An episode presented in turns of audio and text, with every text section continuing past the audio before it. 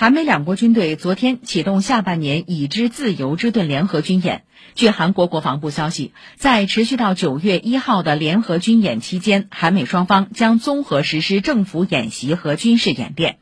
韩国多个民间团体当天在战争纪念馆前举行抗议集会认为军演可能加剧朝鲜半岛紧张局势呼吁中断联合军演。